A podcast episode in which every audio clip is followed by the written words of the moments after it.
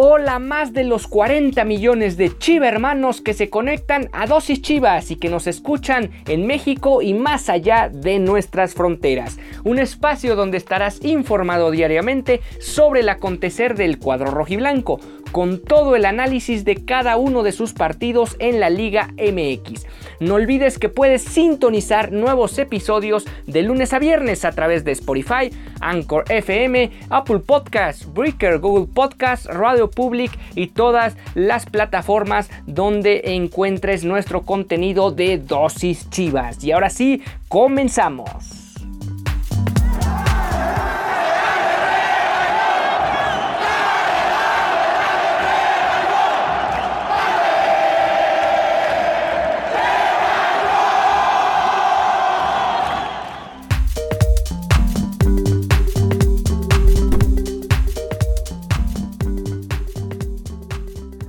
¿Qué tal? Bienvenidos a Dosis Chivas. Carlos Acevedo, Orrantia Torres, Rodríguez Gobea, Gorriarán, Cervantes, Otero, Valdés, Isijara y Osejo. Ese fue el cuadro que presentó el señor Almada para enfrentar al Guadalajara el día de ayer, domingo 15 de agosto del 2021. Estamos arrancando esta emisión de Dosis Chivas. Hoy es lunes, lunes 16 de agosto del 2021 y vamos a repasar lo que fue el empate a cero goles allá en Torreón, donde Guadalajara mostró una mejor versión en comparación de lo que habían sido los tres partidos anteriores del torneo.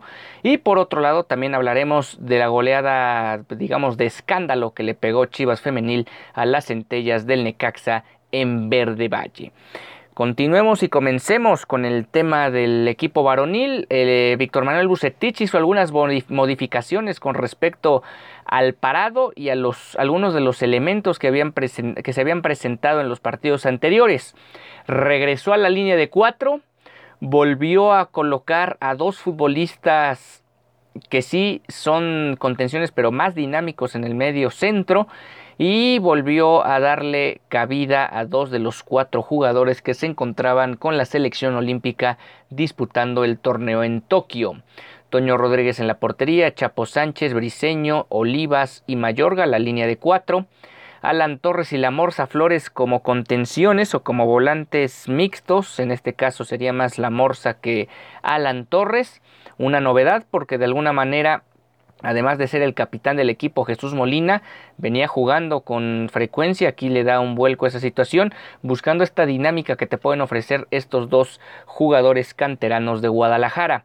Por el costado derecho apareció Uriel Antuna, por el costado izquierdo respetó el inicio de torneo de Charal Cisneros y como media punta apareció Alexis Vega, el que también mantuvo su posición fue el Chelo Saldívar. El sacrificado y que llama la atención es Isaac Brizuela que se fue a la banca.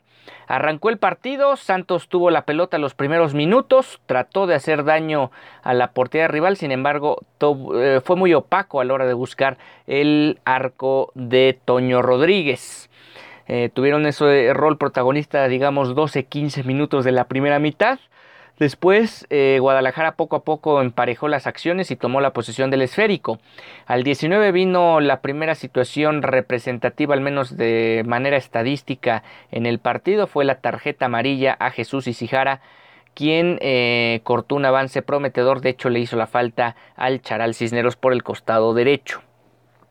Eh, al 30, ya después de media hora del partido, eh, seguía sin muchas acciones de gol el juego y fue precisamente ya en los últimos 15 minutos de la primera mitad cuando Guadalajara encontró más posibilidades de hacer daño al rival.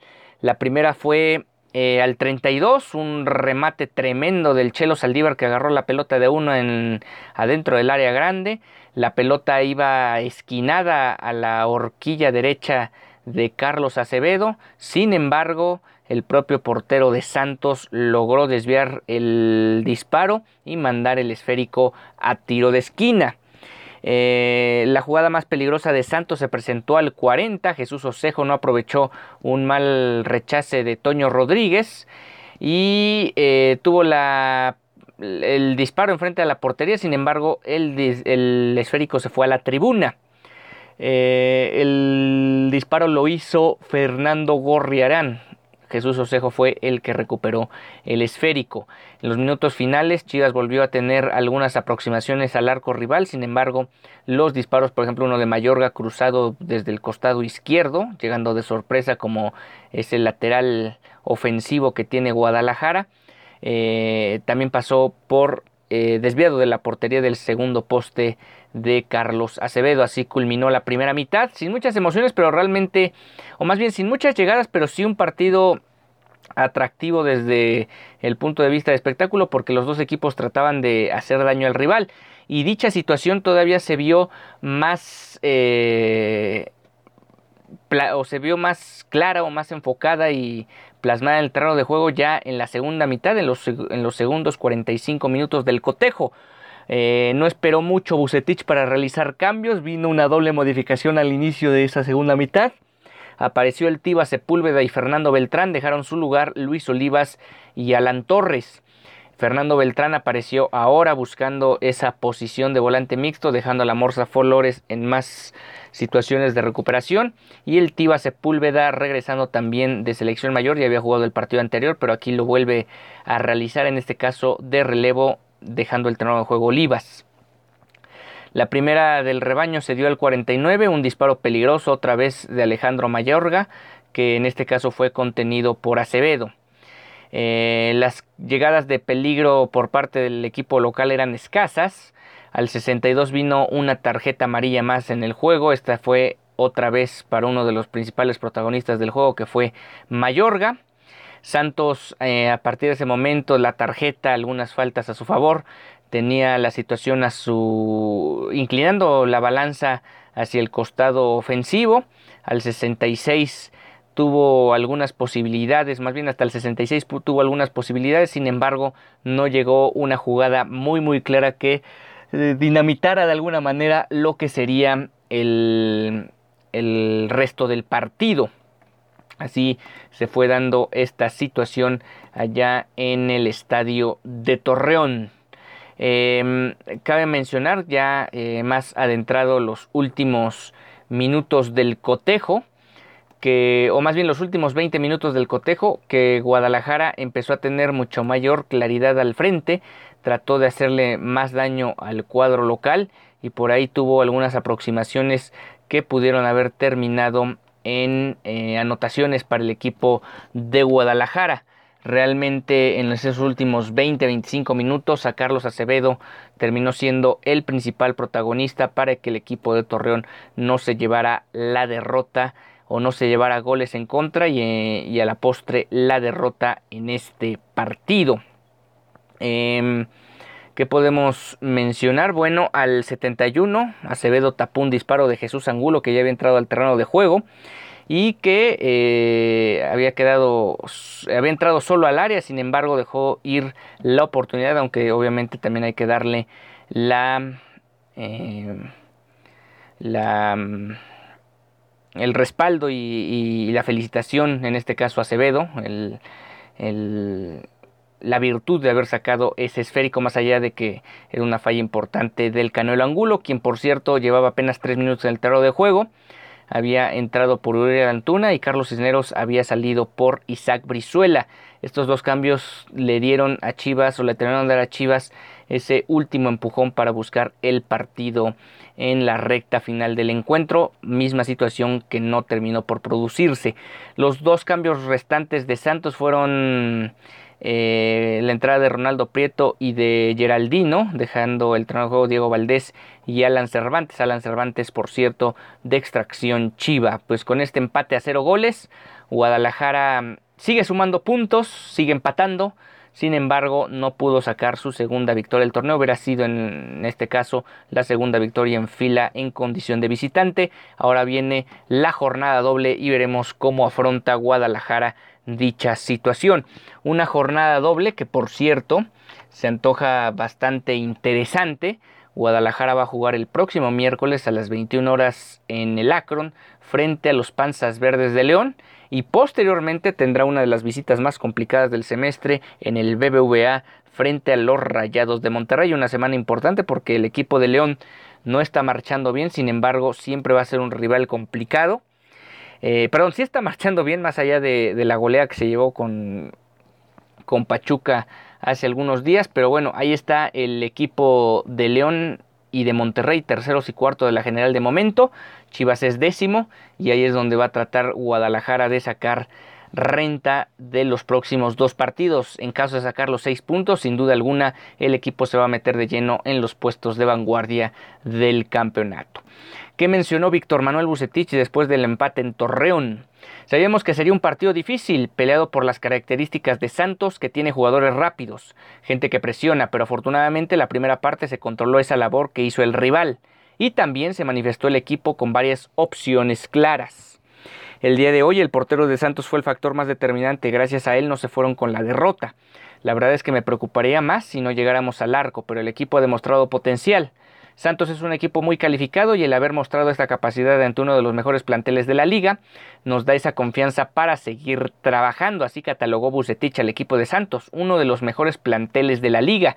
A mí me parece que tanto Chivas como Santos tienen un plantel muy muy parejo, digamos hombre por hombre, línea por línea, y tal cual se terminó eh, nivelando las fuerzas al final de los 90 minutos. Debemos enfocarnos en seguir mostrando ese nivel de combatividad, de agresividad, de manejo del balón y de la concentración. Es evidente que tenemos que mejorar en el último toque para poder definir las jugadas y capitalizarlas. Hoy tenemos dos manos a manos, uno de Antuna y la segunda de Angulo. Entonces es algo que tenemos que trabajar, la definición. Por cierto, no había mencionado la de Antuna, fue en la primera mitad, una jugada apretada que a la postre se marca fuera de lugar. Sin embargo, la jugada no va al bar porque Antuna la falla. Antuna manda el balón muy muy desviado de la portería de Acevedo, estaba entrando Franco rumbo por el costado derecho, ya en el interior del área, para rematar Franco a la portería, sin embargo su disparo se va muy chorreado y se marca el fuera del lugar. En caso de que Antuna hubiera mandado el balón al fondo de las redes, la jugada pudo ir al bar y hubiera sido un gol de Guadalajara. Realmente aquí, eh, más allá del error, error arbitral, pudo tener su arreglo si Antuna hubiera metido el balón al fondo de la portería. Pero bueno, eso ya es historia en este momento y Guadalajara va a tener una semana cargadita de trabajo de cara ya de entrada a preparar el partido del miércoles frente a los Panzas Verdes de León. Y el equipo que mantiene cualquier cantidad de, de situaciones a su favor y que realmente ha dado muestra de categoría en la liga de, en, la, en el circuito rosa es el equipo de Chivas femenil que consiguió un gol tempranero frente a las centellas de Necaxa y eso fue suficiente para meterles una goleada de escándalo y llevarse los tres puntos más a la bolsa. ¿Cuál fue la alineación que presentó el, el equipo de Guadalajara?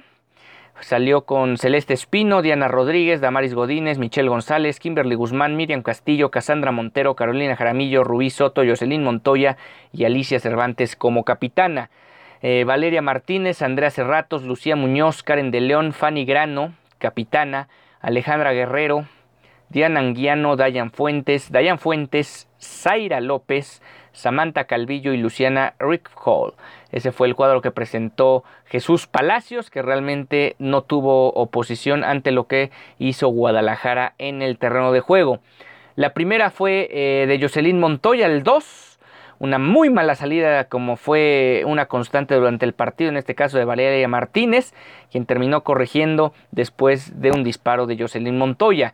El primer gol de Chivas vendría cortesía de la defensora central Michelle González, quien anota su tercer gol del torneo en lo que es su especialidad, goles de cabeza, balón parado, en una jugada posterior a la, a la, jugada de balón parado, ella pudo capitalizar el esférico, más allá de que había cualquier cantidad de jugadoras de Necaxa en el área. Eh, al 13, Alicia Cervantes mostraba que iba a ser un día importante para ella. Eh, tuvo una media vuelta que salió muy cerca del arco rival, de hecho debió haber sido el primer gol de ella y el segundo de Chivas en el partido, y eso evitó, pues su mal disparo evitó que se marcara el segundo gol.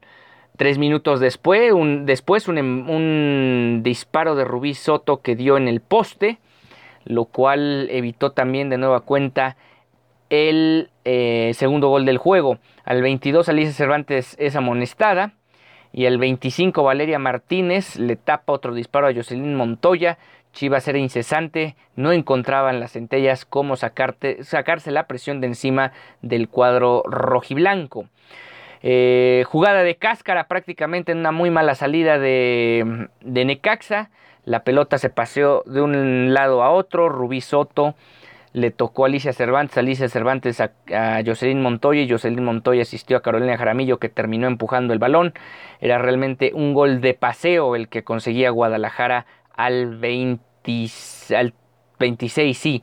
Eh, más adelante, al 30, al 40, perdón, vendría el tercer gol del partido, una jugada vertical completamente, un despeje de Celeste Espino y como es una de sus principales características, a pura potencia Alicia Cervantes le ganó a las dos centrales de Necaxa, se quitó a la arquera y anotó el tercer gol del partido.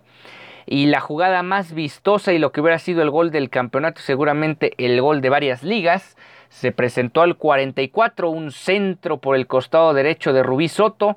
Alicia Cervantes hecho una tijera impresionante, sin embargo su balón va a las manos o más bien a la humanidad de Valeria Martínez. Si el balón va hacia otro, hacia uno de los costados hubiera sido un gol de bandera que estaría en todas las portadas, al menos de medios que se dicen serios en México y en el extranjero. Así terminaba la primera mitad y daba inicio la segunda mitad ya con unos cambios de Necaxa. Salieron Daniela Muñoz y Leslie Horta para darle...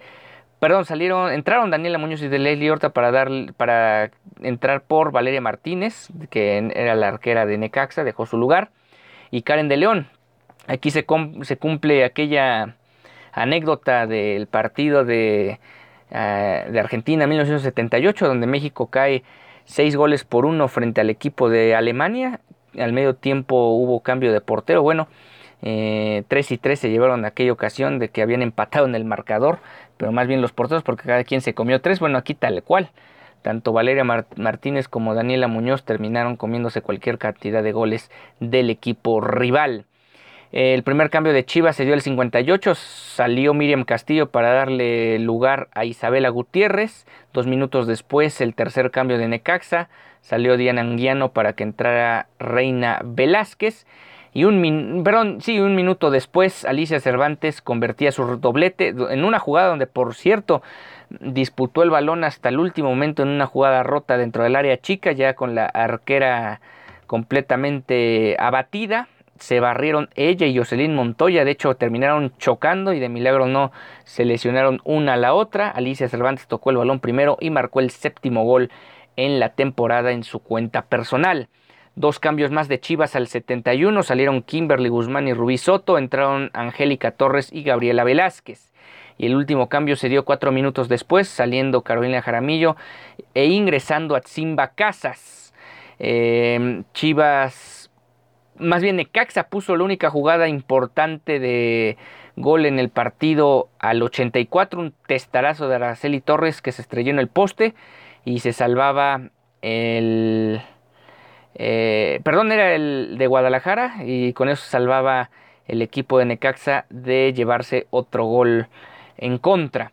Por cierto, el, cuarto gol, el quinto fue el de Alice Cervantes, el cuarto se dio al 50, el 49, Leslie Horta en un centro Jocelyn Montoya no atina, eh, no entra, no se perfila bien y termina impactando el su, hacia su propia portería y con eso caía en ese momento el cuarto gol. Después vino el de Alicia Cervantes y finalmente ya al 80 y eh, casi al 90, al 89, Atzimba Casas se estrena como goleadora de Guadalajara, como anotadora, porque tras un rebote en el área eh, aprovechó y empujó la pelota al fondo de las redes. Con esto Guadalajara suma tres puntos más. ¿Qué mencionó el Chore Mejía después de esta goleada espectacular en Verde Valle? Tratamos de aprovechar las oportunidades que se presentaron. Lo mínimo que debíamos hacer era aprovechar los espacios que nos dio el rival, siempre partiendo del respeto. Trabajamos en la semana basándonos en el escenario que se podía presentar hoy.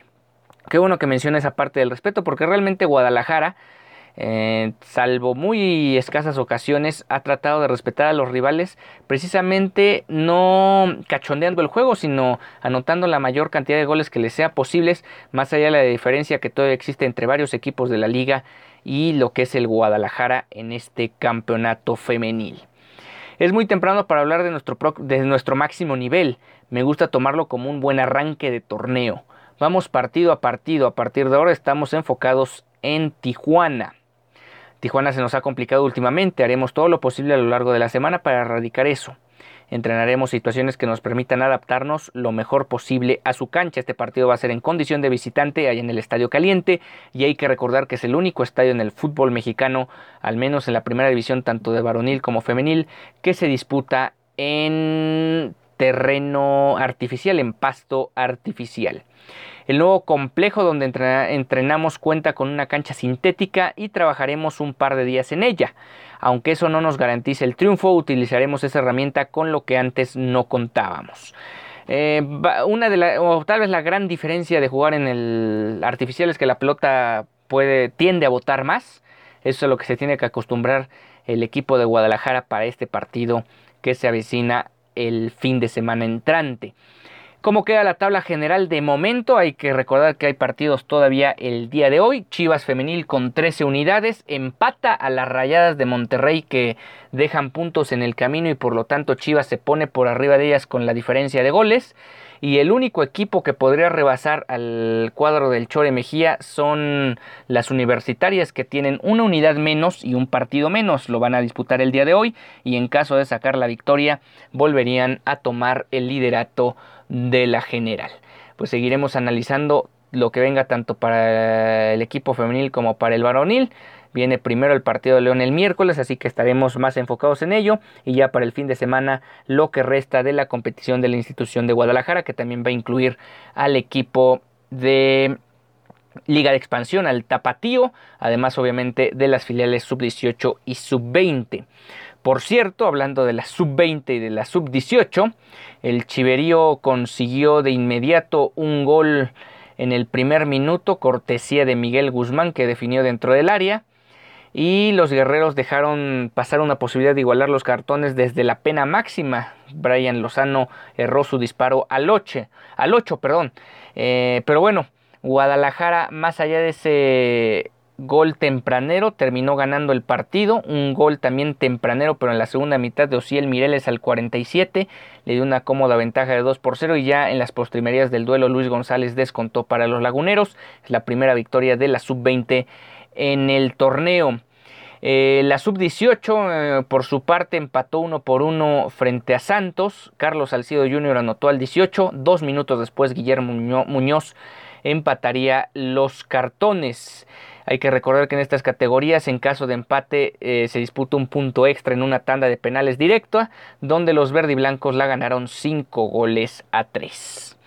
Y también antes de concluir la emisión del día de hoy, recordarles que eh, ya en los próximos días debe salir la convocatoria si no, es, esta semana, debe ser la próxima, rumbo al inicio de las eliminatorias, al octagonal final de la CONCACAF, rumbo a Qatar 2022. Vamos a ver, hay mucha expectación, digamos, del lado rojiblanco para saber quiénes y cuántos futbolistas pueden formar parte de estos primeros tres partidos del octagonal, que no van a ser nada, nada sencillos. Primero van a debutar frente a Jamaica en el Estadio de Azteca a puerta cerrada lo cual es un hándicap a favor de alguna manera para el cuadro caribeño. Y posteriormente dos salidas durísimas de forma consecutiva en este mes de septiembre.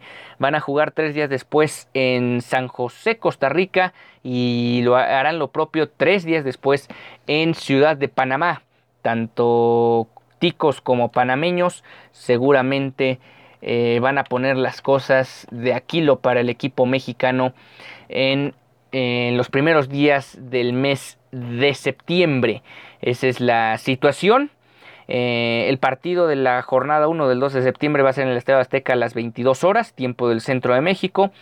Tres días después van a visitar el Estadio Nacional de Costa Rica, y en San José, a las 19 horas. Ese partido es domingo 5 de septiembre. El de el de Jamaica es jueves 2 de septiembre y cierran el miércoles 8 de septiembre. Ahora la fecha FIFA va a tener cualquier cantidad de partidos. Van a jugar tres partidos en un lapso de seis días. Por eso va a ser importante la conformación de plantel que pueda realizar el Tata Martino, que seguramente va a incluir a un par de futbolistas al menos de Guadalajara. Panamá-México en el Rommel Fernández a las 21.05 horas del miércoles 8 de septiembre. Un octagonal que pinta va a ser durísimo por lo que se vio en la Copa Oro y por las intenciones y el nivel que trae en la selección mayor, que sin duda debe verse reforzada por jugadores del triolímpico y en este caso particularmente podríamos hablar de Alexis Vega y Duriel Antuna conformando esa plantilla de 23 jugadores para las eliminatorias. Con esto estamos llegando al final de esta emisión de Dosis Chivas. Nos encontramos el día de mañana con más para todos ustedes y ya empezamos a adentrarnos en ese partido frente a León del miércoles por la noche en el Acro.